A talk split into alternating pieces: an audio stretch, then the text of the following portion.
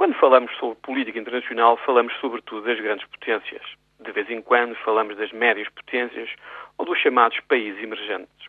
Raramente prestamos atenção às ações dos países pequenos. Vendo bem, há algumas boas razões para isto.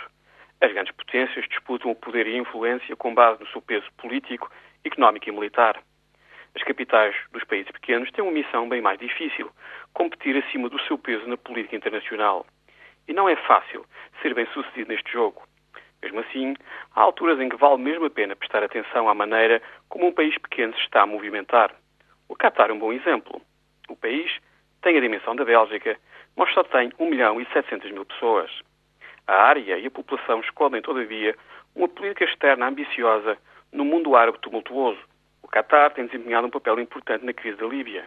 Apoiou claramente a resolução do Conselho de Segurança das Nações Unidas contra o regime de Gaddafi.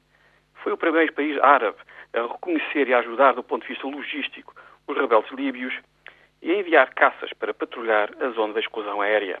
A Al Jazeera, com sede no Qatar, tem sido a cadeia de televisão mais influente na interpretação do que tem vindo a acontecer em praticamente todos os países árabes desde o início do ano.